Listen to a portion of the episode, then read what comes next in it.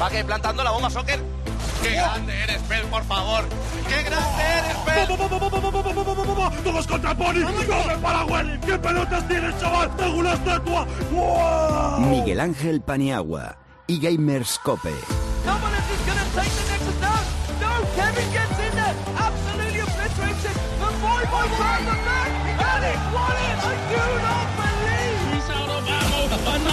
What's happening? Getting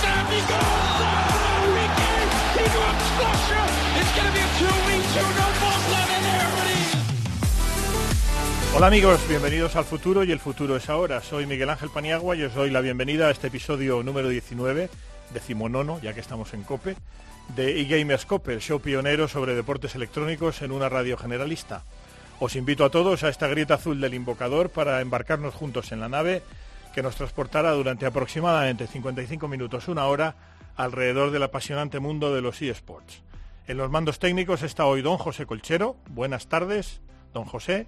Y a mi lado está, como siempre, Luis Millán, encargado de todo, el tutofare. Eh, redes sociales, encuesta, comunicación con vosotros y tal. En este penúltimo programa, eh, cuéntanos, querido Luis. Bueno, primero recuerdo las redes sociales, qué tal Pani, qué tal a el todos. último programa de la temporada, que El no de, programa. de la vida del programa, porque afortunadamente nos han dado luz verde para seguir un año más. Estupendo, así que gran noticia. Y recuerdo nuestras redes sociales, en Twitter somos arroba gamerscope y en Facebook, facebook.com barra gamerscope. Sobre las encuestas que lanzábamos la semana pasada, no sé si os acordaréis, preguntaos quién le gustaría a nuestros oyentes que ganara ya no más quién creían, sino quién les gustaría, tanto en COD como en LON eh, en Gamergy. Y en el caso de, de- bueno, entre ambas encuestas más de 400 votos. Y Muy bien. eh, LOL con un 39% la gente quiere que gane Basconia y en COD con un 43% la gente quiere que gane Giants. Giants, en COD, yo creo que gana Heretics. Sí, yo también. son los nuestros. eh, son, eh, bueno, ya sabéis, ¿no? Que no deberían ser los nuestros, pero les dejamos bendecidos a pesar de que son herejes. Muy bien, don José, pues nada, póngame Windfall de Fat Rat y vamos a presentar a nuestros excelentes colaboradores.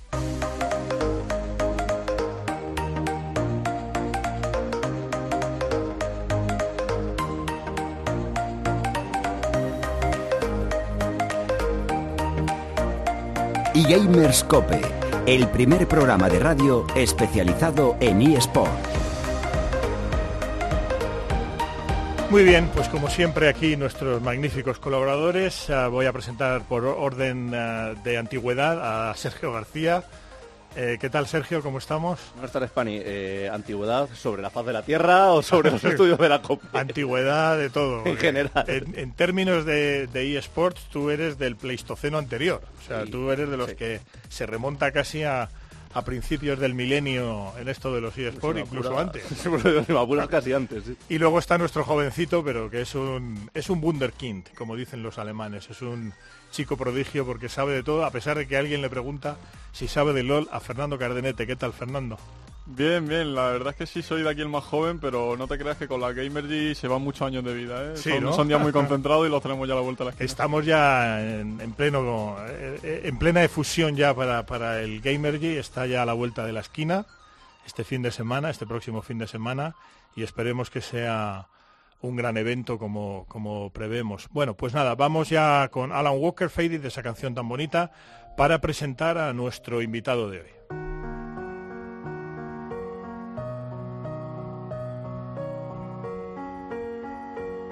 Y Gamers Cope, con Miguel Ángel Paniagua.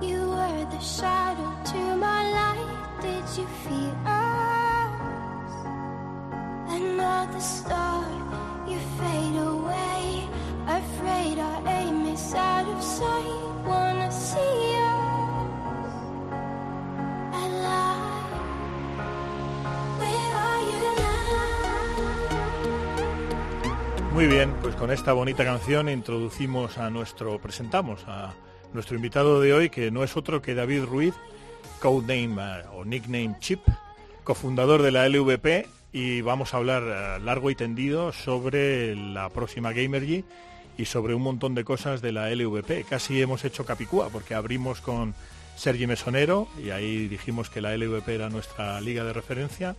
Y en este penúltimo programa, pues vamos a cerrar con, con David Ruiz, con Chip. ¿Qué tal, David? ¿Cómo estás? Hola, buenas, ¿qué tal? Bien, aquí liados con Me lo los últimos preparativos, pero bien, bien. Pues te agradezco muchísimo de verdad que estés con nosotros porque me imagino que eso que dicen los anglosajones hectic, es decir, ocupadísimo y, y preparando todo para, para el Gamer G. Eh, bueno, antes de entrar en lo que es el Gamer G y hacer un poco balance de, de la temporada de la LVP, ahora que estamos ya a las puertas de su cierre de esta segunda campaña, eh, quería preguntarte, siempre hago la misma pregunta ¿no? a, la- a nuestros invitados. Eh, ¿Cómo y cuándo empezaste en esto de los eSports? Y háblanos un poco de ti.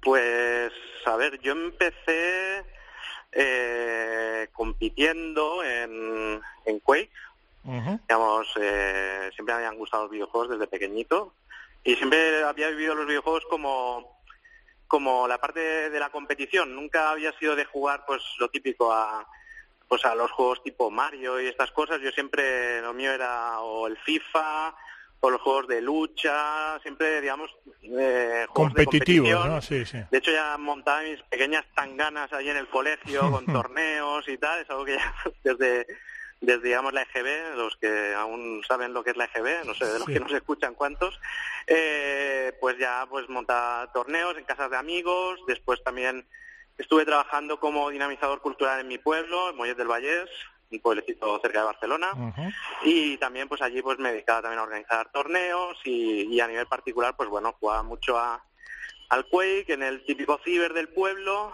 y, resulta que, que uno de los jugadores del ciber pues un día se clasificó para los World Cyber Games de Age of Empires y ahí es donde descubrí que pues que en Corea se estaban organizando competiciones pues pues realmente profesionales con retransmisión bueno una retransmisión de, lo- de los primeros eh, World Cyber Games imaginaos súper eh, humilde y tal pero bueno ahí descubrí que se empezaba a mover el tema este a nivel profesional me empecé a informar conocí a Sergi en la universidad le empecé a explicar un poco la historia como también los dos habíamos trabajado en temas de cine pues dijimos oye pues vamos a empezar a arrancar esto o sea, la LVP hace siete años que está eh, abierta al público, pero nosotros ya llevamos pues tres, cuatro años pues un poco cocinándola entre Sergi y yo. Después se unieron pues eh, Gerard, Tony, otros, digamos, los socios fundadores, cada uno aportando pues yo aportaba más la parte competitiva, más la parte de juego, que es a, a lo que me he dedicado durante todos estos años y se fue sumando gente pues con otras perspectivas más de negocio, más de media, más de contenidos, etcétera, etcétera. Y un poquito es, es esa la historia. Muy bien, suena como muy vocacional, ¿no? Lo tuyo, o sea, que tenías como Sí. muy claro esto de, de los eSports, porque además, primero, ya jugabas de pequeñito y luego además elegías siempre, según nos has dicho, juegos competitivos, que es un poco la idea que, tu- que han tenido siempre los ah, diseñadores y los desarrolladores de los grandes juegos de- que forman el esqueleto básico de los eSports, entre ellos, pues como tú sabes muy bien, League of Legends, ah, Counter-Strike, ah, Call of Duty, o sea que me suena como muy vocacional, como que, que, tenías malo, esa, ¿eh? esa vocación, ¿no? Sí, sí, la vocación sí, siempre era, era un jugador malo. De hecho, allí cuando jugaba en el ciber, pues siempre ganaba en mi pueblo, mi pueblecito, y decía, Ajá. oye, pues me ganaba mis 5.000 pesetitas para el fin de semana. Cuando tenía 16, 17 años, pues oye, mira. Y dije, oye, pues igual no soy tan malo. Y un día me acuerdo que me enteré que había un torneo grande en Barcelona de Quake y fui a jugarlo. Y en la primera ronda me, me partieron la cara o se me reventaron. Y dije, ¡buah! Qué malo Bueno, que soy. pero- Entonces ahí también descubrí que había gente, cuando fui a Barcelona, pues que habían cibers donde había gente pues que ya tenía sus primeros clubs. Al poco tiempo se empezaron a escuchar pues eh, los clubs más míticos como Existence, etcétera. Y, y bueno, pero sí, sí, es, lo mío es vocacional. Aparte me encanta el deporte, también he hecho deporte siempre, eh, fútbol. Y la competición es algo que los que nos gusta competir pues lo llevamos dentro y si lo mezclas con los videojuegos pues es, no es tan complicado que, que pase que pasen estas cosas. Muy bien. Bueno, investigando un poco sobre ti, investigando en el buen sentido, por supuesto, Sí, sí. eh, eh, veo que eres Product Manager o jefe de producto, pues, en traducción al castellano, de la, de la LVP. Como tenemos, siempre digo lo mismo y hago el mismo spoiler, ¿no? Como tenemos audiencia que es muy de eSports, pero también por el hecho de que este, modestamente, ¿no? este micrófono azul de la COPE y una radio generalista se nos acerca gente que no tiene mucha familiaridad o ninguna con los, eh, con los eSports. Eh, ¿Qué hace, eh, a qué se dedica, cuál es la, el job description, la descripción de, del, del puesto de trabajo del product manager de la LVP?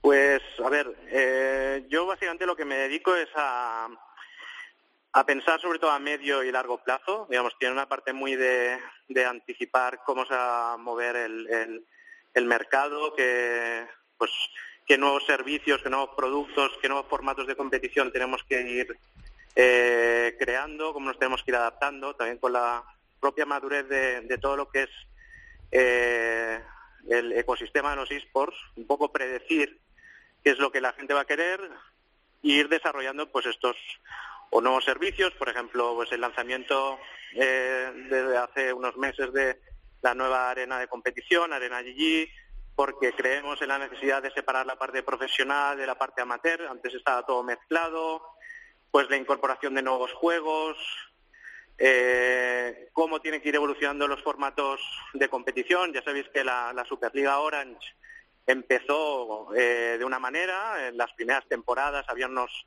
torneos opens abiertos, los, reglamentos con los clubs pues eran muchísimo más laxos, pues porque no había, no podíamos exigirle una profesionalidad tan tan bestia al principio, entonces es ir acompasando también el, el, el crecimiento y el desarrollo de los productos a medio y largo plazo. ¿no? Mi trabajo no es tanto el día a día, digamos, de ejecución a corto plazo, sino de diciendo, bueno, vamos a tener que hacer todos estos cambios para ir evolucionando, pues como va cambiando el mundo y como van cambiando nuestros usuarios.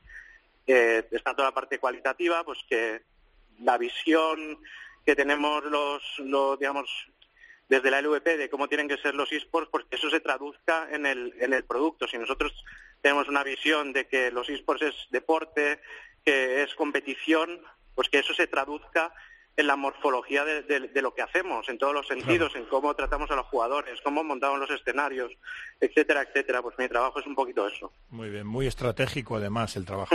Bueno, vamos a entrar en, en materia, si te parece, David. Eh, primero te voy a preguntar por un, un poco por el balance que haces de esta de este segundo round, ah, considerando que eh, nuestros oyentes ya saben que hubo un Gamergy que cerró, digamos, eh, la primera parte de, lo que es la, LVP Orange en diciembre y que ahora hemos asistido desde, desde enero, pues a lo que sería, para que se hagan una idea los oyentes que tenemos eh, que, se aproximen sobre todo desde el fútbol, sería como un torneo de apertura un torneo de cierre en Argentina. Pero, ¿qué balance haríamos de, de esta temporada regular de la LVP en, en lo, que llevamos desde enero hasta que llegamos al Gamergy? Bueno, a ver, en, en esencia el formato de competición es un formato espejo este año. Eh, ya os anticipo que de cara a la temporada que viene pues van a haber cambios más importantes de lo que hemos tenido de esta primera parte del año a la segunda. Digamos, esta segunda parte del año ha sido, como digo, un espejo de la, de la primera. Y los cambios, sobre todo, al menos desde la perspectiva más deportiva, yo creo que ha sido una una mayor competitividad dentro de la propia com- de, de la propia liga. Eh, mm, creo que me ha parecido escuchar que estaba por ahí Cardenete que, Sí, sí, que sí. sabe perfectamente y de hecho lo sabe incluso mejor que yo cómo se han tomado los clubs, la competición y toda la, la lucha que ha habido y me parece que, que tenemos una liga sin sin muy poco polarizada, sin un Barça Madrid para que la gente digamos lo pueda entender. Eh, nosotros eh, intentamos trabajar para tener un formato más tipo NBA, en el sentido de que de dar más o las mismas facilidades en todos los sentidos a todos los clubes para poder mm, tener pues diferentes campeones y de hecho esta en estas finales de la Superliga Orange en este Gamergy los cuatro eh, equipos clasificados para playoffs no han conseguido jamás el, el campeonato de, de, liga. Sí, entonces Hemos tenido hasta la última jornada que estaba todo patas arriba, hasta el punto de que el equipo que va a jugar la, la promoción en la última, en la penúltima jornada también podía clasificarse para los playoffs. O sea que imagínate, digamos, lo apretado y lo competitivo que, ha estado todo. Para mí la, diferencia, teniendo en cuenta que el formato ha sido muy igual, es que se han igualado mucho los equipos, el nivel. Yo creo que el nivel en general ha subido mucho, pero sobre todo se han igualado y para mí eso es condición número uno de que una competición sea interesante, es eh, esté competida y digamos aquellos equipos que al final la gente deja de ver porque saben que siempre van a perder de, sea lo mínimo y yo creo que, que esto pues eh, ha hecho de esta segunda parte de la temporada algo muchísimo más eh, interesante y lo vamos a ver reflejado ahora en Emergy, porque lo que vamos a tener aquí el fin de semana, vamos, yo hacía tiempo que no me ponía tanto en la piel del espectador de decir, eh, el viernes al mediodía dejas ya de currar y te vas a, a la grada porque quieres disfrutar de los partidos, porque es que no sa- nadie sabe realmente quién va a ganar. Muy Y- bien. Oye, y eso ¿qué- es apasionante. Correcto. Y entrando ya más en profundidad en lo que es el Gamergy, el gran evento de... Yo creo que es un poco como la, la Final Four universitaria o la Final Four de la, de la, Liga, la Copa del Rey de la Liga CB, por poner un ejemplo. Eh, es un, un evento que, al que yo asistí el pasado mes de diciembre. Eh, me, me encantó. Eh, había una notabilísima asistencia de público. Es decir, yo he visto empezar la Liga CB con menos público por ejemplo, en Manresa, que el que teníais vosotros en la final del año pasado, la que ganó Asus Rogarmi. Bueno, cuéntanos un poco eh, qué perspectivas hay de cara a este Gamergy de, de junio 2017.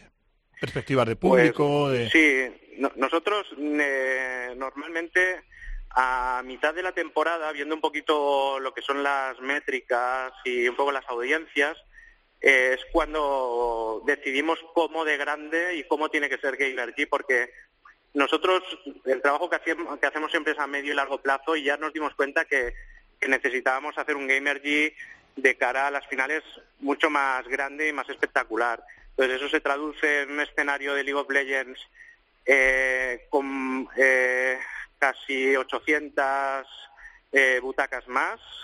Eh, ha cambiado, o sea, sigue siendo la, la, digamos, un escenario 360, pero es más grande, tiene más altura, eh, va a haber mucho más espectáculo eh, y la venta de entradas, no puedo dar datos exactos, pero eh, está yendo muy bien y estamos ahí, ahí a ver si tenemos que poner el sold out. Cosa Oh, que en bueno. Gamergy, como sabéis lo grande que es, poner sold out es muy complicado, pero En cualquier de evento, hecho, hoy ¿eh? tenía una llamada con Jordi Pumarol, director general, y decíamos, uy, uy, uy, a ver si vamos a tener que, que, que poner el sold out, que para nosotros es un orgullo de decir, oye, eh, yo espero, bueno, el éxito a estas alturas ya está garantizado, es posible que hagamos lleno, y yo lo que creo, en lo que sobre todo va a crecer el evento, va a ser en lo que es la, la pasión de la gente que va a estar allí viviendo las finales. Cada vez hay más gente que compra camisetas de los clubs, los clubs están totalmente volcados en, en la promoción, en ayudarnos a contarle a la gente qué es lo que van a ver allí. Y eh, a quien le guste los esports o al que quiera empezar a interesarse es que tiene que vivir lo que va a pasar este fin de semana porque es que va a ser increíble. No, que, no te quepa ninguna duda. Y desde aquí, además, animamos a que, a que lo hagan. Y para mí será, bueno, yo, nosotros, eh, eh, gracias, por cierto, estamos acreditados por primera vez eh, en el evento, pero invito desde aquí a todos los oyentes que no estén sobre todo muy familiarizados con los eSports a que se acerquen a Gamergy porque tiene pinta de que va a ser este Gamergy 2017 junio un evento espectacular.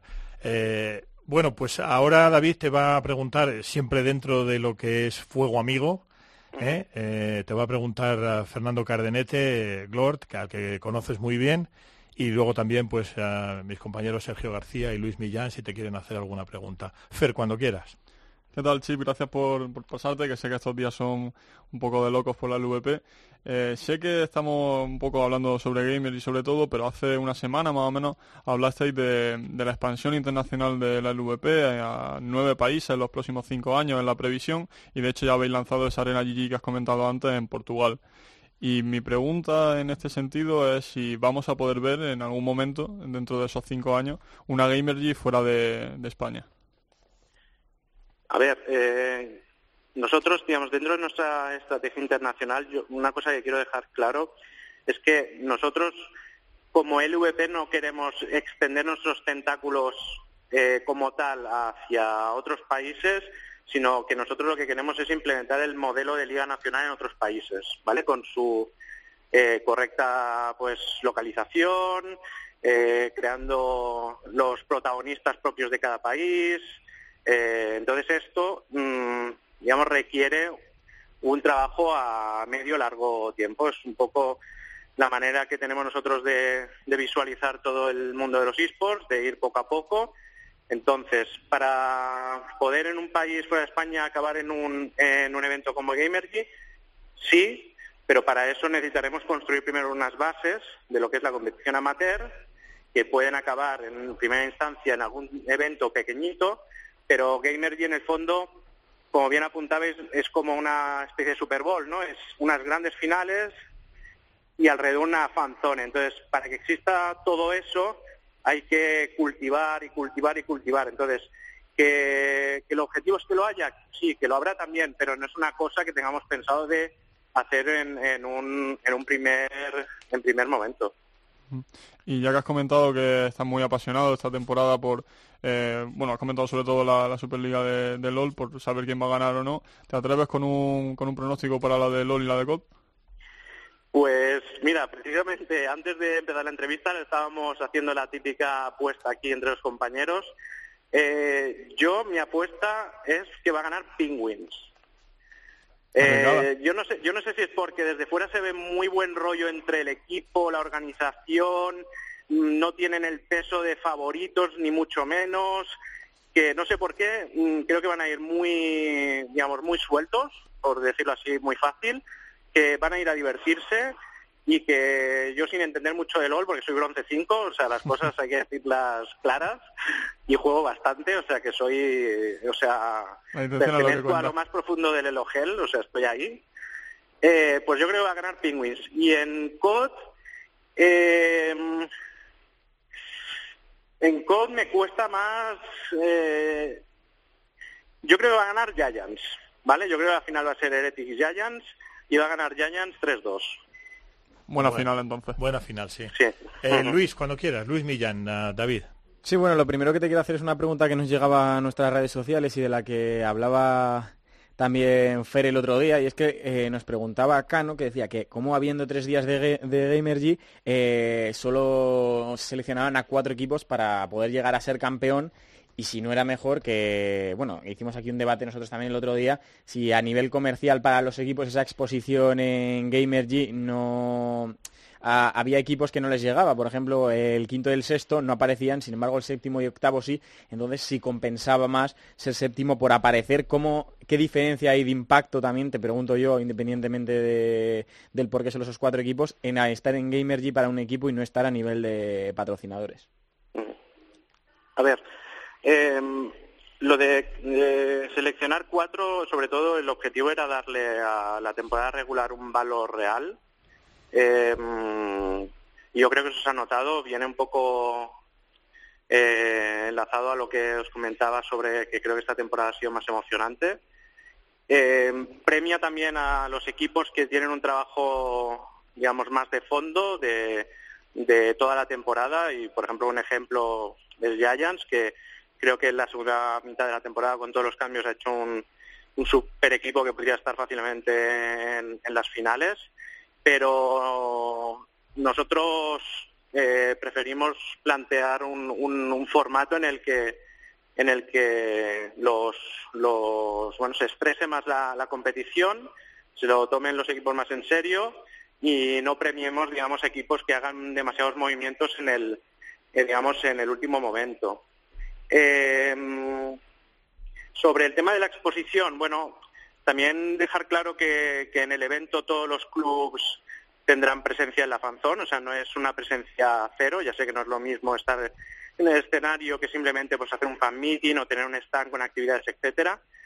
Eh, y no creo que ningún club le compense dejarse perder para simplemente jugarse la promoción. O sea, la promoción es una cosa muy, muy complicada.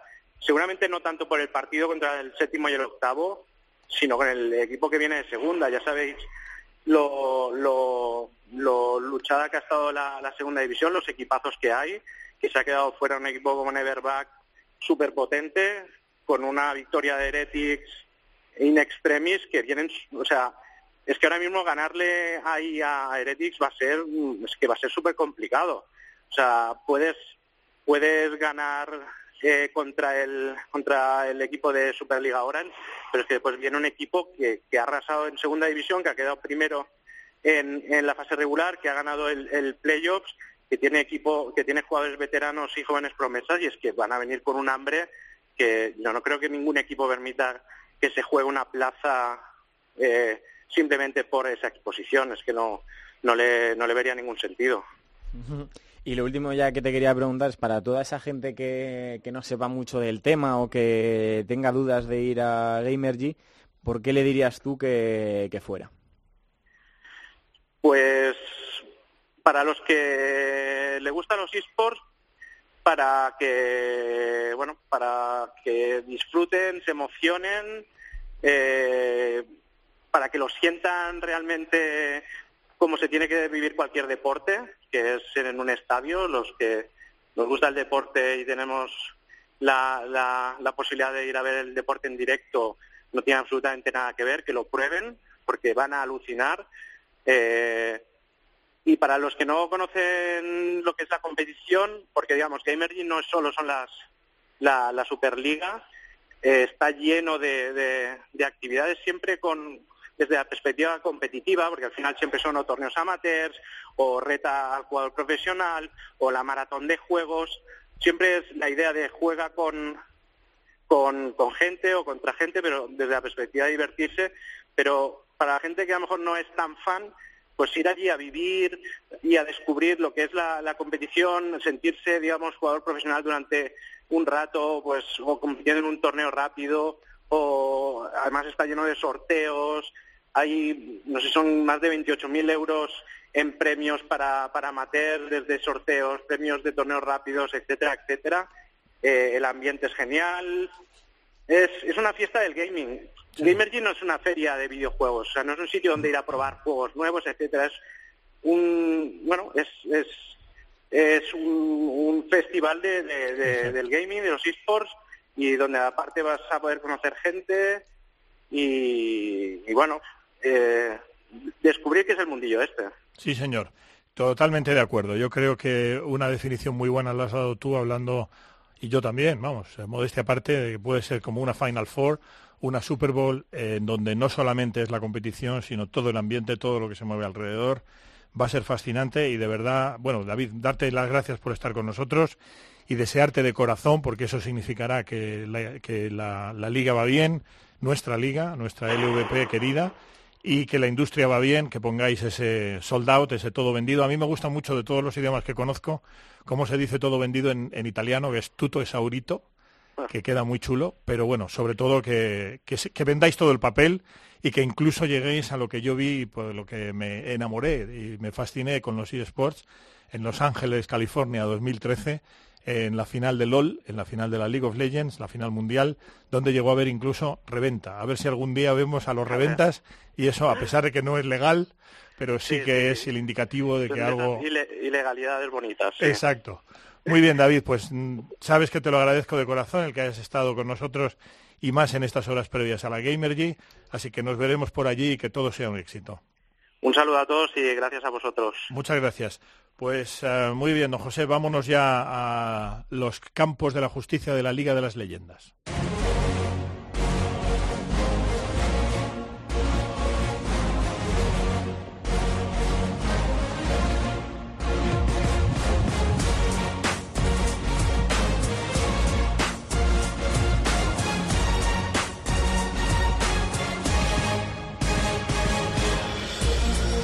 Muy bien, pues uh, nada, Luis, vamos ya con la Gamergy, porque realmente vamos a hablar de la lucha por el título y de la lucha por el ascenso o y o evitar el descenso. Sí, lo hablábamos ahora con David en esa pelea por el título. Él nos daba como favorito a Penguin. Pues bueno, te voy a decir las semifinales. Se jugarán el sábado a las once y media Basconia ante Valencia. Y la otra semifinal por la tarde también el sábado Kiev contra Penguins. y ya la final la tendremos el domingo a las 4 de la tarde entre los ganadores de cada una de estas semifinales. Si nos fijamos en la pelea por el descenso, el viernes se jugará ese arrojarme origen que definirá el equipo que estará en riesgo de descender, se enfrentará a Heretics el domingo y saldrá de ahí si tenemos un nuevo equipo en la Superliga Orange la próxima temporada o bien se mantienen Se los mantiene ocho equipos está. que hemos tenido este. Pero tiene razón ah, Chip, ¿eh? Eh, Generalmente cuando hay play-out, el equipo que viene de abajo tiene una motivación, una motivación extra. Bueno, ha llegado el momento de que nos mojemos nosotros también, ¿no? Si se mojan los de la LVP que han hecho porra, nosotros también. Venga, campeón de la Gamergy, Luis. Vasconia. Vasconia. Don Sergio. Yo que soy un poquito fanboy, yo digo que gana Kif. Kif. Fernando Cardenete, Glort, el que más sabe de esto. Me gustaría que ganase Valencia, pero creo que va a ganar Kiev porque lo hablamos hace unas semanas y jugaba Sico vamos, como favorito y Sico ahora mismo lo ha publicado hace una hora, está el número uno en el ranking europeo y es capaz de llevarse el título solo prácticamente. Pues nada, yo aunque esto nunca pensé que lo diría así últimamente, pero me gustaría también que ganara Vasconia por afinidad. Así que nada, vamos a ver qué, qué pasa. Bueno, vamos a hablar... Sí, sí, adelante. Antes de, de pasar al LOL internacional, del ascenso hay que comentar que eh, Asur Rogarmi eh, ahora mismo está un poco... Ah, sí, sí, bueno. El proyecto, bueno, un poco, el proyecto está completamente roto. Estamos Eh, hablando, ojo, eh, del campeón de Sí, la Gamergy pasada. El vigente campeón va a tener que pelear por, por su plaza. Y bueno, ficharon a mitad de temporada a Kubon y Cesaru, dos jugadores polacos que tenían experiencia en el LCS, pero que el 16 de junio, el viernes me parece, aunque se comunicó el lunes de forma oficial, eh, anunciaron que abandonaban voluntariamente, según el comunicado, el equipo. Esto lo que permite, según la normativa de la LVP, es que tiene dos, semanas para fichar a nuevos jugadores. En este caso, pues un fichaje en, in extremis, las plantillas todavía no están eh, totalmente confirmadas porque me parece que el plazo termina mañana, pero ya en los documentos de la liga, que son públicos, los puede ver la gente en el reglamento si quiere, aparecen las plantillas, en cuanto a aspiración de contrato, aparecen ya Satorius, antiguo jugador de origen, top laner, eh, la Mavear, que estaba jugando la semana pasada con Mysterium Monkey en la LCS, y eh, bueno, eh, se intuye también que no va a jugar eh, con Ator de- en ese sentido. Y por último, Huerto, que lleva siendo suplente de Asus bastante tiempo en la mid lane, pero que va a jugar ahora ante la baja de Cesaru y que ganó este fin de semana la- las finales de Ogesería University representando a la Universidad de La Laguna. Desde el punto de vista de normativa, Glord, eh, ¿cuándo es el deadline para cambio de plantillas? O la fecha límite, vamos. En la, en la Superliga Orange tienes un mercado de fichajes que eh, tiene lugar en la mitad de la temporada, es decir, son 14 jornadas, cuando termina la séptima me parece, en torno a abril. En este caso eh, hay, se abre un periodo de fichaje y hasta los días previos a la Copa puedes fichar. Luego eh, no hay ningún otro tipo de periodo de fichajes, lo único que tiene es varios, varios supuestos de excepción. Uno de ellos es que el jugador eh, se ha fichado por un equipo que compite en una liga superior, por ejemplo, eh, que Flaxis, que antes eh, jugaba en, la, en Asur Rogarmi, le fiche Giants Gaming para la LCS europea. Se entiende que la Superliga Orange es una liga menor y por no cortarle la progresión al jugador ni perjudicar al equipo, ahí sí puede fichar a alguien. Por una lesión considerada grave, que en ese caso el jugador lesionado recibe una suspensión de dos meses para que no se pueda incorporar antes de tiempo en caso de que se recupere. Y eh, por, por baja voluntaria. Eh, esa es la, la más controvertida y es la que permite un poco que los eh, jugadores eh, vengan y vayan en función de sus intereses. Ha habido incluso algunos casos de intento de soborno y demás. Y a cambio de mm, una suspensión de seis meses, hay algunas que son un poco más largas, pues el, el equipo puede el equipo puede fichar a un nuevo jugador durante dos semanas. La de es de un año, ¿no? La sanciona a los polacos. Me creo. parece que sí. Oye, y ya que hemos apostado, tenemos, se nos ha olvidado, Luis, hacer nuestra apuesta por el playout. Es decir, ¿qué equipo de, de la LVP Superliga Orange será el que dispute contra Heretics el partido del playout y cómo se resolverá el playout? Hombre, viendo los cambios, yo creo, bueno, y sin verlos, yo creo que Origen iba, iba a ser el que se la jugara contra Heretics. Y si tuviera que apostar, pues diría que, que veremos a Heretics el año que viene en la Superliga. Pero... Sergio. Yo pienso lo mismo. Tengo muy pocas esperanzas en Origen. Lo que sí pienso que Heretics quizás le costó un poco más de lo esperado ganar ese playoff de segunda, a pesar del buen nivel de Neverback. Y no sé yo si contra Origen le puedo valer tirar tanto de pica, pero sí, sobre el papel yo pienso que ganan. Antes de los fichajes me parecía que la eliminatoria entre Asu y Origen estaba más igualada de lo que parecía. Después de los fichajes obviamente, aunque Huerto quizá tenga menos nivel que Cesaro, hace mucho tiempo no lo veo, así que no estoy seguro, los fichajes del ECS deberían, incluso sin apenas entrenamiento, deberían ganar esa, esa eliminatoria, porque además la Bodlin está a buen nivel. Y luego la final por el ascenso o descenso, eh, creo que Origen tiene algunos jugadores mejores individualmente, pero ya se vio la final contra Nederland que si no sabe cerrar bien una partida y Origen no sabe cerrar bien las partidas, la comunicación de Eretis que lleva toda la temporada juntos, hablan todo en español, eh, suele, suele brillar y ahí creo que se la llevarán. Sí, pues aquí yo creo que hay consenso, porque los cuatro apostamos por origen Heretics y que gana Heretics. Así que nada, esta apuesta la tenemos consensuada, a ver qué tal se nos, se nos da. Vamos ya, si te parece, Glor, con ah, la parte europea, con la LCS. Sí, porque ha habido una semana muy interesante, lo cual es noticia en la LCS europea, porque ha habido bastantes sorpresas. Eh, Rocket, por ejemplo, ganó a Fnatic, que después de ganar a G2 parecía el mejor equipo de Europa y lo hizo, es cierto que Fnatic tiró una ventaja también de más de 10.000 de oro, así que fue un poco más de mérito de ellos que de Rocket, pero bueno, el grupo se ha puesto muy interesante, también porque Misfits ha vuelto a, ganar y esta vez a, a G2, los, los vigentes campeones, tricampeones eh, consecutivos, que parece que todavía se están recuperando un poco de lo que se está llamando el virus MSI, eh, al estilo virus FIFA. El Mid-Season Invitation. Correcto, y también hubo sorpresa en el grupo B porque ganó Splice a Unicorn Love, así que en ese sentido la jornada ha estado muy interesante y la que viene también tiene bastante buena pinta porque juegan eh, Fnatic contra H2K, que ahora mismo son los líderes de sus respectivos grupos. También hay un Unicorn Love contra G2, que es la final del pasado split, los antiguos líderes. Y bueno, eh, para el que le interese también un poco más el partido morboso, Fnatic contra Mysterious Monkeys, porque Kiki y Amazing antes militaban en Fnatic Academy y ahora han fichado por los monos, así que habrá un poco de, de rivalidad. Lo malo es que coincido con Gamergy y no podemos tener ya ojos para todos. Claro, claro, solo tenemos dos. Bueno, Challenger Series europea. También empezó este fin de semana, se jugó todo el domingo al mejor de dos y bueno, hubo una primera serie entre Team RB, que realmente es Red Bulls, pero Riot Games eh, de momento eh, ha decidido limitar ese nombre. Yo creo, no han dado detalles, pero yo creo que es porque patrocinan a algunos jugadores individuales por posible conflicto de interés. Parecido a lo que pasó en la Bundesliga eh, eh, 1 eh, o la Bundesliga 1 en Alemania, donde Leipzig, que lo patrocinan ellos, no se puede llamar Red Bull, se llama RB Leipzig, de hecho, y Luis, que es el experto en fútbol aquí, el más experto en fútbol, no me dejará mentir. No, no, tienes toda la razón. No, pero el de, el de Austria sí que se llama Red Bull Salzburgo, ¿no? Red Bull Salzburgo. Sí. Eso sí. En Alemania no lo dejaron, es Pero RB por las Leipzig.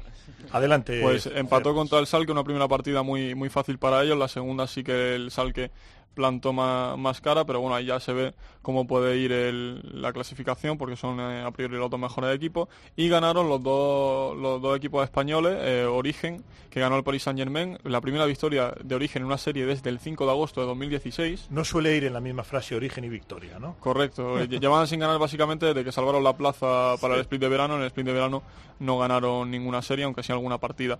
Lo hicieron además con algunos jugadores que no son de su plantilla, sino que son de Win and Rain, pero que por la normativa de la Challenger Series, al haber conseguido el ascenso, tenían que jugar en su, en su equipo original. Y el quien también ganó de forma contundente fue Giants Gaming, que es cierto que jugaba contra Win and Rain, a priori el equipo más flojo, que tenían esas sustituciones, así que no era el equipo eh, real, por así decirlo, pero se le vio muy, muy cohesionado. Se nota que varios jugadores tenían ya un poco de rodaje de la Superliga Orange y los fichajes, por ejemplo, Ruin lo hizo bastante bien, así que parece que los gigantes iban a tener un- una buena proyección para este split de verano de la Challenger Series. Muy bien. Y vamos con un apartado que sé que a ti te gusta mucho, que es rumores y fichajes. Sí, hemos adelantado ya algunos, pero bueno, empiezo por España. En el caso de Movistar Riders ha incorporado a Tritz, support que ha pasado por Jameson Brady, por Team Rocket como suplente y que su objetivo es ahora mismo clasificarse para la SL Master de Gamepolis con, con Movistar Riders. Los de Asus Rogalmi ya lo hemos comentado. Origen España sé que intentó eh, que jugase el equipo de Challenger Series, pero por lo que tengo entendido no, no ha llegado a buen puerto la petición. En cuanto a la expansión de Liga de Videojuegos Profesional ya lo hemos comentado, así que no la repito. En Europa, eh, Mysterium Monkeys, lo que he dicho, no ha ganado ningún partido todavía, ninguna, ninguna partida, ninguna serie, ninguna partida, va 0-8. Eh, y por tanto ha, dejado salir allí suya la Maver y ha fichado a Kiki y Amazing, que bueno, son jugadores con mucho recorrido, estaban antes en Fnatic Academy, han jugado eh, semifinales del Mundial en el caso de Amazing, por ejemplo, así que no son de primer, primer nivel, pero en teoría van a mejorar el equipo. G2, eh, Lulex ha abandonado el equipo, que era suplente, y se ha ido a Norteamérica, parece, que va a fichar por algún equipo de, de allí para ampliar el fondo de armario. Y eh, G2 a su vez ha incorporado a Joan, un danés que ha jugado, por ejemplo, la final del Ragnarok y que destaca por mid laner, support, supongo que está ahí un poquito de comodín. En el caso de Team Solomid, ya yéndonos a Norteamérica, ha fichado a Mr. Rales, que estaba antes de tirador en Fnatic Academy, que también estuvo en la LCS. En teoría, para darle un poco más de amplitud a la plantilla, pero parece que los equipos de Norteamérica están fichando ya jugadores pensando un poco en esa Academy League, en el caso de que entren en el sistema de franquicias, para mostrar que ya tienen un proyecto deportivo en ese sentido. Y es lo mismo que ha hecho Dignitas, fichando a Adrian y a Altec. Y en el caso de Phoenix One, que ha incorporado a Special, que es un auténtico veterano, lleva desde los inicios de la, de la escena competitiva, y a Mike Young, que es un chaval que se graduó hace nada, de hecho no, no acudió a su graduación por entrenar con el equipo y que lleva siendo Challenger, es decir, en el ranking eh, norteamericano, la categoría más alta desde los, desde los 13 años. No consiguieron ganar, de hecho... ¿Se graduó de instituto o de high school? De, o de high school. De high school. O sea que tiene 17, 17, 18. 17 tiene recién cumplido. Eh, no ha ganado todavía Phoenix One, pero sí se les vio eh, mejor el otro día. Immortals, en el plano administrativo, ha incorporado entre sus inversores a AEG, que es una de las empresas más prestigiosas del mundo del entretenimiento deportivo. En Norteamérica también, en el plano... Son los dueños también del Staples Center, entre otras cosas. En el plano estructural, eh, Hal Vallagas o Viagas, no sé cómo se pronuncia, lo conocerá seguro, porque era el antiguo consejero del sindicato de jugadores de la NBA, va a ser el que representa a los jugadores de la LCS norteamericana en esa asociación de jugadores que ha surgido. Que no les pase nada. No, no, no, no les va a pasar, no les va a pasar mucho, parece. En China, una conferencia de Tencent que se dijo que habría un draft de jugadores de League of Legends en la segunda mitad del año, junto con un programa para novatos. No es la primera vez que se hace porque allí no hace falta un sindicato como en Estados Unidos para que haya un draft. Los equipos de la, de la Chinese Football Association Super League que van a trabajar con la FIFA para montar una liga virtual, eh, una universidad de China que también va a incorporar un programa de deporte electrónico y también incorporará Tencent una fundación con el MIT para investigar los deportes electrónicos y ya para terminar fichajes y rumores de LOL, el Besiktas, que fue el primer equipo tradicional de Turquía que se metió en los deportes electrónicos. Los ricos. Ha anunciado un nuevo equipo que tiene bastante buena pinta porque está Flaxis, está Closer, Long B y Deadly Dumbledore en la Boldane. Sobre todo Flaxis y esa Boldane tienen bastante recorrido, pero ahora mismo están en la Challenger Series turca y hace unos minutos han perdido contra un equipo eh, un poco... Dentro de la pasta que tienen los turcos, los clubes deportivos turcos, tanto de deporte convencional como de eSports, el Besiktas es el rico de los ricos y de hecho Besiktas es el barrio noble de el uno de los barrios nobles, pero quizá el donde hay más pasta tanto autóctona como de expatriados en, en Estambul. Sí, hay un equipo que estuvo en el Mundial, eh, si no recuerdo mal, o cerca de clasificarse, cerca de clasificarse diría, pero que ahora mismo puede estar en la segunda categoría turca y parece que no le va bien ni con estos fichajes. Muy bien, pues nada, vámonos ya, don José, a- con la sintonía de Twisted from Hell, Dos Pasos del Infierno, Spirit of Champions al territorio Counter-Strike.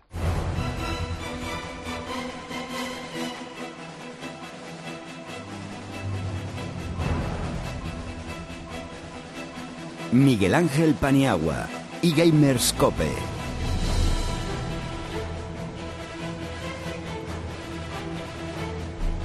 Muy bien, Sergio, pues todo tuyo. Counter-Strike, vamos con la previa del eh, Gamergy. Sí, un Gamer en el que se va a disputar la fase final del clasificatorio español de Rock Masters, que es una competición internacional que tendrá luego pues eventos regionales antes de llegar a finales mundiales. Los cuatro mejores equipos del clasificatorio español se van a ver las citas, eh, las caras en Infema. G2 Vodafone contra Movistar Raiders y Giants Gaming contra Existent serán las semifinales. Todo se va a disputar el domingo y solo tendrá plaza para esa final regional el campeón. Y esto lo sanciona la LVP, quiero decirlo. Esto está Esto lo organiza la LVP, eh, es un torneo de Asus ROG, pero lo gestiona el LVP. Lo gestiona el LVP. Vale, aparte, luego ya aparte, SL lleva por otro lado, ¿no? Sí, Con Master va por otro lado, igual que Game, TV, o Eso Game Sport tiene otro bien, lado, cada Vale, uno por su cuenta. Bueno, vamos con el resumen de la DreamHack Summer. Un evento que se ha disputado este fin de semana, es el que más tarde ha terminado de todo lo que hemos tenido los días atrás, acabó el lunes y ese que ha vuelto a ganar, tercer título en sus cuatro últimos eventos que ha participado, acaba ahí un poquito con la crisis del principio de temporada, en la final que ganó a Fnatic por 2 a 1, un Fnatic que poco a poco va recuperando sensaciones y las sorpresas positivas, tanto Immortals como CLG, que cayeron en las semifinales, pero jugando bastante mejor de, de los que nos tienen acostumbrados, sobre todo CLG, que parece que juega mejor cuando sale en Norteamérica que los torneos propios regionales. Muy bien, resumen de minor europeo.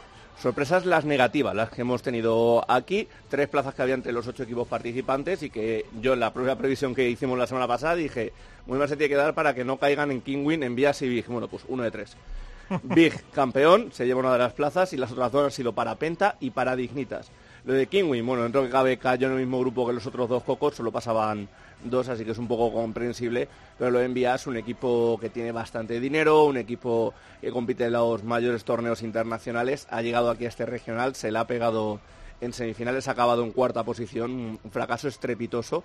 Y personalizando un poquito, Happy, uno de sus jugadores, va a ser el primer mayor que se pierda. Ha estado en los 10 anteriores, si me no recuerdo la cifra, y este va a ser el primero al que no acuda. Muy bien, vamos con la previa de la ECS, la ECS. Un torneazo que vamos a tener este fin de semana en paralelo con, con esas finales de, de Asus ROG. Este es a nivel internacional. Tenemos a los cuatro mejores equipos de Europa, los cuatro mejores equipos de Norteamérica, Face, G2, SK Optic, Cloud9 Liquid, Astralis y Fnatic son los grupos. Se va a disputar en Londres en el SSA Arena, creo que era el nombre creo que está al lado de lo 2 o dentro de lo que es el marco Sí. de lo 2. En, la parte, en lo que era el, el anillo olímpico. 600.000 dólares en premios y el torneo se va a disputar de viernes a domingo. Y bueno, mucho me sorprendería que saliera el título de entre Face, G2, SK y Astralis. Pero bueno, he dicho que tres han caído en el mismo grupo, puede pasar cualquier cosa. Oye, no has comentado, no hemos comentado nada de que hubo más de dos mapas en el evento. Que ahí acertaste de pleno. Como bien comentábamos, eh, tenía toda la pinta de que iba a haber tres mapas, de que iba a haber toque de atención por parte de la organización. Y queda más claro por el hecho de que te remontas a mirar los resultados y, si mal no recuerdo, creo que fue un 16-4, 16-7 y 16-3. A favor de... Eh, creo que ganó Astralis. Ah, amigo. Lo importante es que ganamos un mapa. No me lo pone el tío en el guion, ¿eh? es impresionante. Ganamos un mapa Ganasteis un mapa, que, sí, que ya es más de lo que yo esperaba, a pesar de pensar lo de los tres. Y luego trincamos en el viaje transoceánico que ganamos en Moscú dos días después. Eso es, sí, señor. Que le pegamos ahí Sí, una buena tundara. Y sobre todo ganamos la apuesta. Eso, eh, todos ganamos, todos Todos- felices. todos al Tú final feliz con felices. Astralis, Sí, todos sí. felices con el mar de los mapas y yo feliz Y con lo todos del domingo. a la buchaca. Sí. Muy bien. Pues nada, si no hay nada más, nos vamos ya, eh, don José, a le- con Let's Go Lenco a Ole, otras ligas de eSports.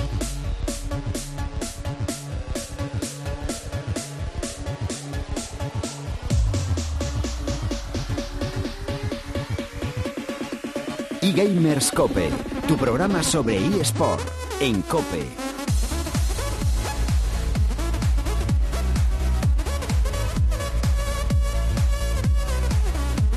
Abrimos. Vamos a Luigi con ah, Call of Duty en la Gamergy. Sí, vamos a repasar un poco cómo son esas semifinales y esa final por el campeonato. Igual que el LoL, las semifinales serán el sábado. A las 12 y media de la mañana se jugará Eretis Kif y ya por la tarde, a las 3 de la tarde, Giants contra Emonkey. La final se jugará el domingo a las 6 de la tarde. Y también tenemos, en este caso, la lucha por, por el ascenso, que se jugará el viernes entre GEA Esports y los cuatro olvidados. Al contrario que, que el LOL, al estar eh, Team MRN ya descendido por ese problema que tuvieron con las suplantaciones de identidad, simplemente el ganador de, de esa partida entre los dos equipos de segunda división será el que ascienda a la máxima categoría de la Superliga Orange de COD y será el nuevo equipo que tendremos el año que viene en esta categoría. Aunque no somos grandes expertos en Call of Duty, salvo Sergio, vamos a apostar por, por un campeón. ¿Vamos ya con el campeón directamente? Venga. Sí. Yo- Gana Heretics. Sí, gana Heretics. Heretics. Venga, los nuestros, ¿no? Heretics. Yo voy a decir Giants, por llevar un poquito a la Buah. contraria y porque me Anda, cae bien Mezo. Siempre tiene que haber nota discordante. Quería ampliar lo que estaba comentando Sí. Luis, que ha habido bastante polémica con la promoción porque estos equipos vienen de unos torneos clasificatorios previos. En el primero, GA Sports, que sí que ganó la plaza de manera limpia, pero por lo que he estado leyendo hay posibles dudas de que los cuatro olvidados lo haya hecho de esa manera limpia. Por lo visto cruzaron con el filial de GA Sports y hubo un posible amaño. Se Bueno. podrían haber dejado ganar sus rivales y, y que pasaran estos.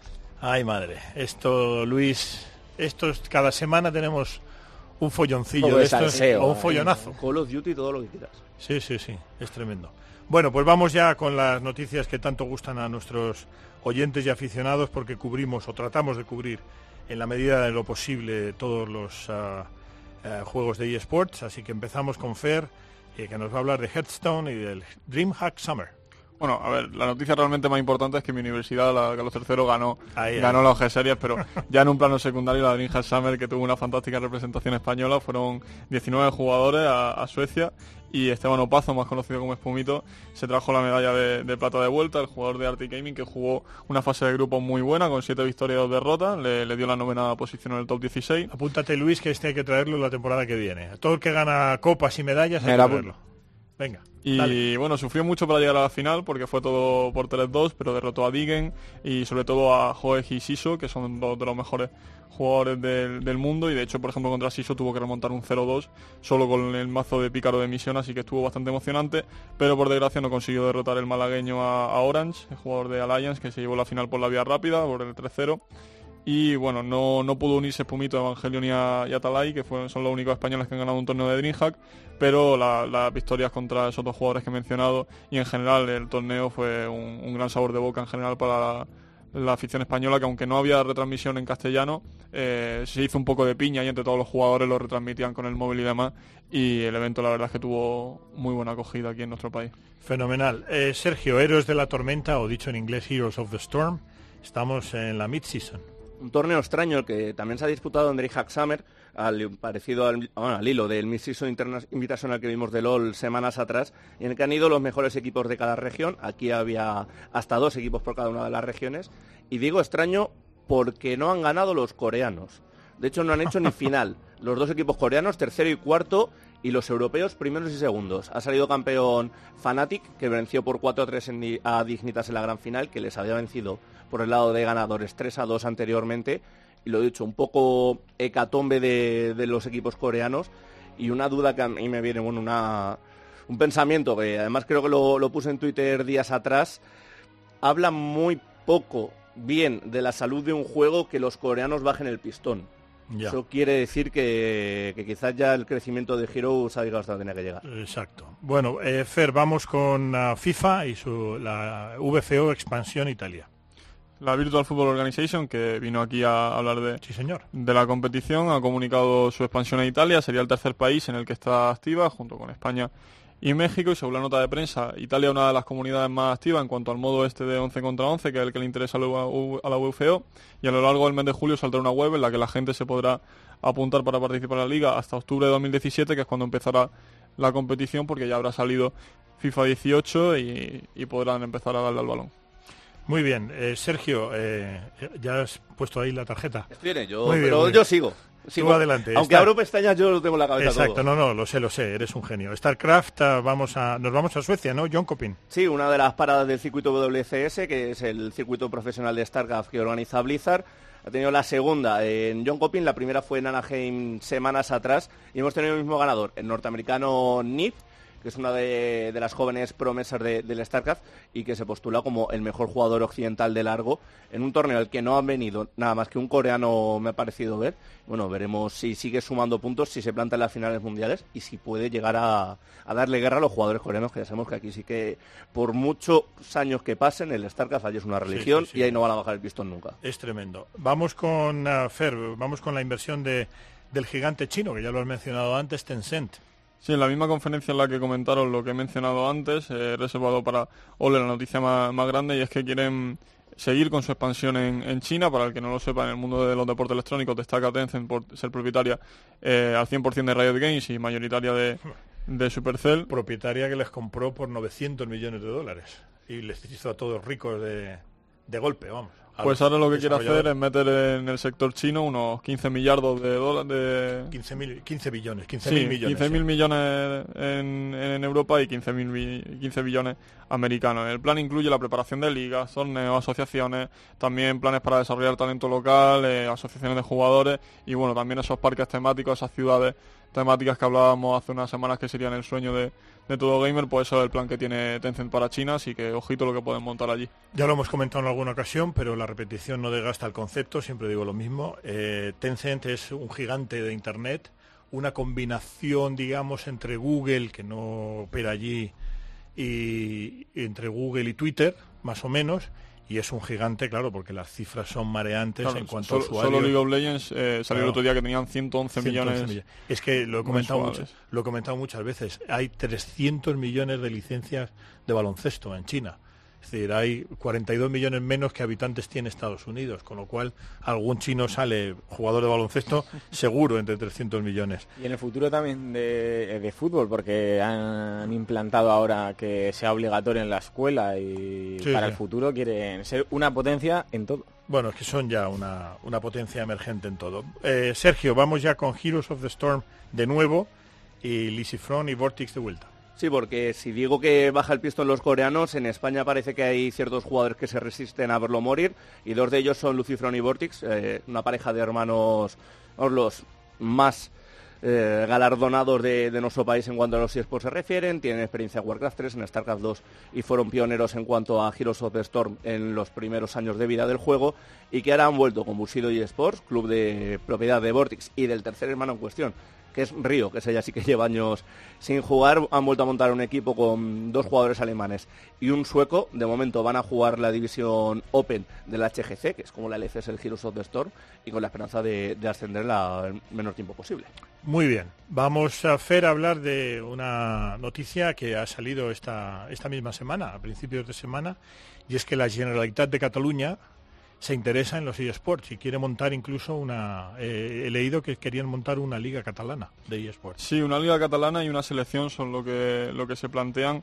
Eh, En este caso Jordi Puigneró, que es el secretario de Telecomunicaciones, Ciberseguridad y Sociedad Digital, que comunicó que su secretaría y la de Deportes estudian por eso, crear un equipo que pueda representar a Cataluña en los Juegos de Invierno de 2018 y 2022, donde son deportes de exhibición los deportes electrónicos y en general va a ser un tema que eh, van a tratar en el Game Lab, que es un congreso Sí, congreso que hay en Barcelona. ujú, eh, del 28 al 30 de julio en junio en Llobregat, si no me equivoco, y que van a ir, por ejemplo, pues Kurt Melcher, que es el director ejecutivo de eSport en Intersports y en la Universidad de Robert Morris de Chicago, y Michael Sepso, que es el vicepresidente de Activision Blizzard, así que, bueno, eh, tienen también allí la, la LVP en Barcelona y demás, así que facilidades tienen, pero a ver qué tal, qué, qué tal sale. Muy bien, es- eh, de suyo es una noticia que tiene actualidad por muchos frentes, pero nosotros nos limitamos a, a narrar lo que ha dicho el, el eh, conseller, creo, ¿no? O secretario de Secretario. Tecnología de la, de la Generalitat de Cataluña. Eh, don Sergio, Clash Royale, un juego que sigo diciendo, eh, también con, luego lo hablaremos, eh, con la Rocket League, que, que está en un avance geométrico, en progresión geométrica, Clash Royale está avanzando mucho y está en una gran progresión y tenemos el Crown Championship en Europa. Sí, Sam- Championship en Europa en el que tenemos representación española y hoy la noticia es un poco más polémica que, que las anteriores. La semana pasada ya decíamos que nuestro representante Suárez iba un poquito mal en la clasificación, había empezado 0-2, ahora va 0-5, pero la noticia fue que en un enfrentamiento con uno de sus rivales, en, esta, en este torneo, Ay, obligan a solo a algunos de los jugadores a acudir al estudio, otros lo hacen desde casa. Cuando haces esa pausa ahí de puntos suspensivos, digo, ay Dios, pedir- venga, a ver. Claro, es que pasan cosas muchas veces. Bueno, pues Suárez eh, estaba jugando desde casa por streaming, estaba su rival, creo que también desde casa, estaba como provocando al jugador español poniendo muchos emoticonos, porque aquí eh, cuando estás Sí. jugando pulsas un botón y salen emoticonos. Bueno, pues cuando perdió nuestro representante, pues no le sentó muy bien e hizo una peineta a la cámara. Adiós.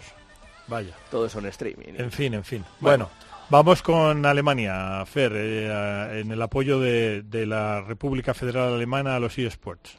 Sí, porque varios partidos políticos del norte de Alemania, no recuerdo al mismo bien el, el distrito, el estado, por así decirlo, pero han firmado un acuerdo de coalición que aspira a examinar si los deportes electrónicos pueden ser apoyados desde un punto de vista estatal y, en caso de que así lo sea, cómo. Eh, también incluyen el reconocimiento en sí y la promoción del fenómeno, algo que podría extenderse a nivel nacional porque tienen eh, representación en el Bundesrat, en el, en el Parlamento. Y bueno, no es la primera vez que un partido político alemán intenta promover los deportes electrónicos, ya pasó con el Partido Pirata de, de Berlín, los liberales de Hamburgo, pero por lo general siempre se han encontrado un poco el freno de los socialdemócratas y de los conservadores. Los partidos establecidos, claro. Si es que es un reflejo de la sociedad, es decir, los partidos establecidos, la CDU y el- los socialdemócratas, la SDP, eh, son los partidos, digamos, clásicos. Y luego, por lo que me has dicho, tanto el Partido Liberal como, como por supuesto, los piratas y tal, digamos que son un poco más como antisistemas, ¿no? Sí, pero la cosa es que el mes pasado.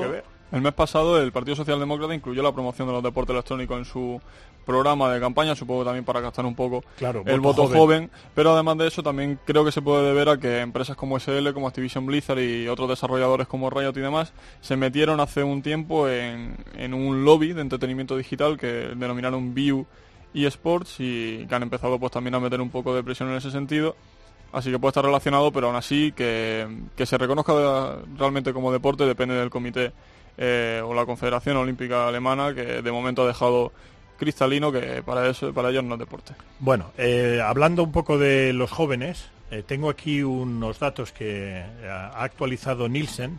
Nielsen es la Biblia de los datos de audiencia en Estados Unidos, o para decirlo de otra manera es el anti-EGM.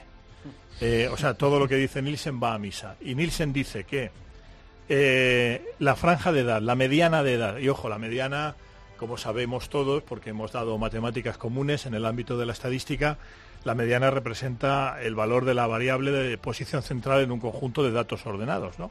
Es decir, es la más fiable, más que la media, porque la media, tú puedes decir, bueno, la media salarial en la CBS es de 100.000 dólares, sí, pero porque a lo mejor hay tres tíos que ganan 30 millones.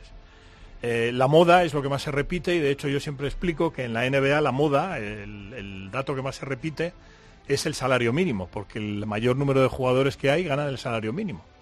Y la mediana es el dato estadístico más fiable. Pues bien, Nielsen dice que el deporte, eh, por ejemplo el golf, en 2016, la mediana de edad son 64 años, es decir, es un deporte y tiene sentido, ¿no? Es un deporte de mayores. Luego va el tenis, eh, está el béisbol también, 57 años, 55 años, viejo, un poco viejos verdes ya viendo el baloncesto femenino, la WNBA, porque la NBA está muy abajo. Y por los Juegos Olímpicos, por ejemplo, es un dato muy interesante, 53 de mediana, la NFL 50 años, pero por abajo está. eh, entramos en la década de, de los cuarenta y tantos, ¿no? La Premier League, por ejemplo, tiene una media de 40, y- una mediana de 43. La NBA, no la WNBA, que se la ven, ya sube el nivel por los de 55. La NBA, la mediana es 42 años. Tiene mucho sentido. El soccer, la MLS, 42 años. Y fijaros el salto que da al deporte eh, que ve más gente joven. A 32 años de mediana a los eSports, según Nielsen. Es decir, es un deporte joven y por lo tanto cualquier estrategia tiene que ir al, al grupo de los, de los millennials y de la gente que eh, está en la franja entre los para que haya una mediana de 32 tiene que haber mucha gente de 16, 17 y 18 años, poca por arriba para que dé una mediana de, de 32. Sí, básicamente una franja que en unos años serán los que tengan esos 32 años y tendrán el poder adquisitivo y es lo que Claro. interesa a las marcas. Y cuando tengan 64 probablemente pondrán los eSports mucho más arriba Claro. de lo que están ahora en cuanto a edad, pero irán creciendo también con los hijos de los de la generación de los millennials que también serán fans de eSports. Es decir, en otras palabras, lo que nos dice Nielsen es que los eSports han venido aquí para quedarse. Nos quedaba una noticia antes de pasar a otra que tengo yo de última hora, que ahora debatiremos también brevemente, que es sobre Overwatch, otro de los juegos interesantes. Eh, Sergio, Contenders. Se ha comenzado la competición de lo que viene siendo la segunda categoría a falta de que en algún momento Blizzard le dará la gana de lanzar la Overwatch League. Bueno, pues cuando alguien les compre las plazas básicamente. Y aquí tenemos representación española tras la primera semana de competición. Laser Kittens, que va 3-0 en su fase de grupos. Si mal no recuerdo, teníamos a Line Pro como representante español. Y luego en el grupo D teníamos a Movistar Riders con dos victorias y una derrota también encabezando su grupo. Muy bien. Y yo tengo una última noticia para debatir con vosotros rápidamente, que, eh, bueno, sabemos eh, que en los Estados Unidos hay dos cadenas de televisión, ambas por cable. Una es la ESPN, que pertenece a la Walt Disney Corporation, que por cierto va a patrocinar Orlando. en eso que permiten ahora los Orlando Magic, que me parece un maridaje perfecto de, de los Orlando Magic con la Walt Disney Corporation. Y luego está la otra cadena, que es la Turner Broadcasting System, la propiedad de Ted Turner, que a su vez es propietario también de la famosa cadena CNN, entre otras cosas, entre otras muchas cosas, que también ah, eh, proyecta eSports. Hay eh, ¿cuál es? la de la de LOL es ah, es la ESPN o la TBS, la que más da LOL. Retransmiten a veces las finales La en E final, ESPN. sí. ESPN. Eh, primer dato, de acuerdo a Nielsen, y esto mm, va- destruye un poco el mito de, de esto de las audiencias de los eSports que superan a los grandes deportes eh, convencionales y tal. Según Nielsen, eh, el número de visionarios, o sea, de gente que visiona eh, las partidas y los partidos de eSports en televisión, televisión convencional, no estamos hablando de Twitch, ha bajado en relación a 2016 y estamos hablando de medias, aquí sí que se habla de medias, de audiencia de 256.000 espectadores. Es decir, eso es un dato eh, fehaciente de Nielsen. Claro, en el mundo de los eSports, y todos lo sabemos, lo que realmente peta y lo que realmente lleva audiencia son las plataformas de streaming. Pues la más conocida, por ejemplo, es Twitch, que es propiedad de, Amazon. Pues bien, hay una tercera cadena, y esta ya es una cadena de las grandes, que es la NBC, que acaba de anunciar eh, hace poquito, a las 3 de la tarde, eh, hora eh, central europea, que la cadena NBC, en su, en su canal de deportes, la- se llama NBC Sports, va a transmitir también deportes electrónicos. Se va a sumar a, a la fiebre de los deportes electrónicos. A ver si sabéis qué, qué eSports ah, va a transmitir. Luis. Hombre, pues yo ya que están haciendo la, la NBA 2K, yo imagino que, que aprovecharán el tirón de, de allí. De la Ah, NBA. Es un, es un buen disparo. Ahí, o sea, te- eh, está bien tirado. Sergio. Bueno, yo creo que tirarán por FIFA, que es lo más habitual. Además, esa cadena creo que es la que da la Premier League para Estados Unidos. Así que podría ser una buena plataforma también. Correcto. Bien tirada también. Fer. Yo por descarte creo que es Rocket League, más que nada porque Riot no suele ceder ese tipo de retransmisiones, ya tiene el acuerdo con Bantec, CSGO lo tiene Turner, eh, los juegos de lucha también los domina Turner con Injustice y con Street Fighter, y FIFA puede ser, pero no me termina de cuajar en, en Estados Unidos, así que supongo que será Rocket League, que Sionix estará metiendo bastante presión en ese sentido. Por eso digo que es un Wunderkind, un chico maravilla. Efectivamente Rocket League y esto nos indica dos cosas. Primero, el que, que el tema de los eSports que le interese ya a una cadena generalista como NBC, aunque es verdad que su canal NBC Sports es ah, por cable, pero no deja de ser eh, una rama de una gran cadena como es NBC y luego algo que ya venimos diciendo desde hace mucho tiempo, tuvimos aquí además a un protagonista nuestro, a un protagonista español, y es que la Rocket League, como decís ahora los jóvenes, lo está petando, es decir, está en unos niveles de... Tú me explicabas antes que es verdad que al principio el juego lo dieron gratis a los que estaban suscritos a la plataforma y tal, pero tiene toda la pinta de que Rocket League, que no lo olvidemos, es coches jugando al fútbol, eh, suena así un poco raro, pero está subiendo en niveles de, de audiencia de manera exponencial. Pues nada, vámonos ya poco a poco bajando. Eh, don José, póngame Cándila Tobu después de todo esto que hemos eh, explicado a nuestra audiencia para ir ya descendiendo con la nave.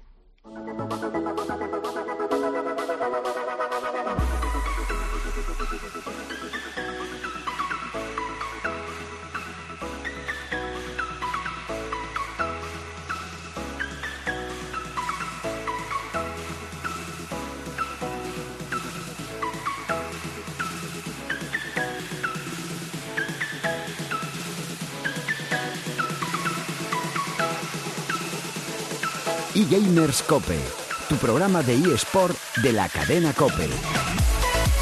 Ha entrado un poco en loop ahí, Candilán, ¿eh? pero bueno, Luis, eh, redes sociales y encuesta. Bueno, recordamos nuestras redes sociales, en Twitter somos arroba eGamerscope y en Facebook, facebook.com barra eGamerscope. Bueno, la encuesta ya la comentamos el otro día cuál iba a ser. Yo creo que la hemos dejado clara, se ha mojado David Ruiz de la LVP, nos hemos mojado todos nosotros hoy de quién creíamos que iba a ser el ganador tanto en LOL como en COD en Gamergy, así que esas son las dos encuestas de, de esta semana que vamos a lanzar. Ya no es quién les gustaría que era lo que preguntamos, sino de verdad si tuvieran que, que jugarse, jugarse la las monedas, pues, a ver, a ver por quién se la juega. que no es recomendable que se juegue la pasta nunca, es decir, eh, cuanto menos se apueste mejor, pero si tuvieran que jugarse el dinero, ¿a por qué a- y por quién, mejor dicho, apostaría? Correcto. Pues muchas gracias, Luis. Hasta aquí el episodio número 19 y penúltimo de la temporada, por cierto, del programa iGamerscope. Os damos las gracias por escucharnos y esperamos veros nuevamente a bordo de esta nave que nos transporta a través del fascinante mundo de los eSports cada siete días. En nombre de todo el equipo que hace este programa, con don José Colchero en los mandos técnicos, Luis Millán, God, Glord, hoy no estaba Shawords, pero también está en, en espíritu, y de quien os habla, os deseamos una muy feliz semana. Mientras tanto, no dejéis de jugar y sobre todo no dejéis de soñar, porque el futuro es vuestro y el futuro es ahora. Disponga usted de los micrófonos, don José.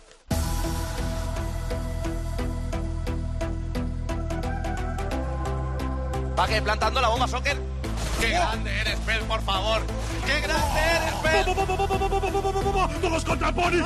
Para ¡Qué pelotas tienes, chaval! ¡Tengo una estatua! ¡Wow! Miguel Ángel Paniagua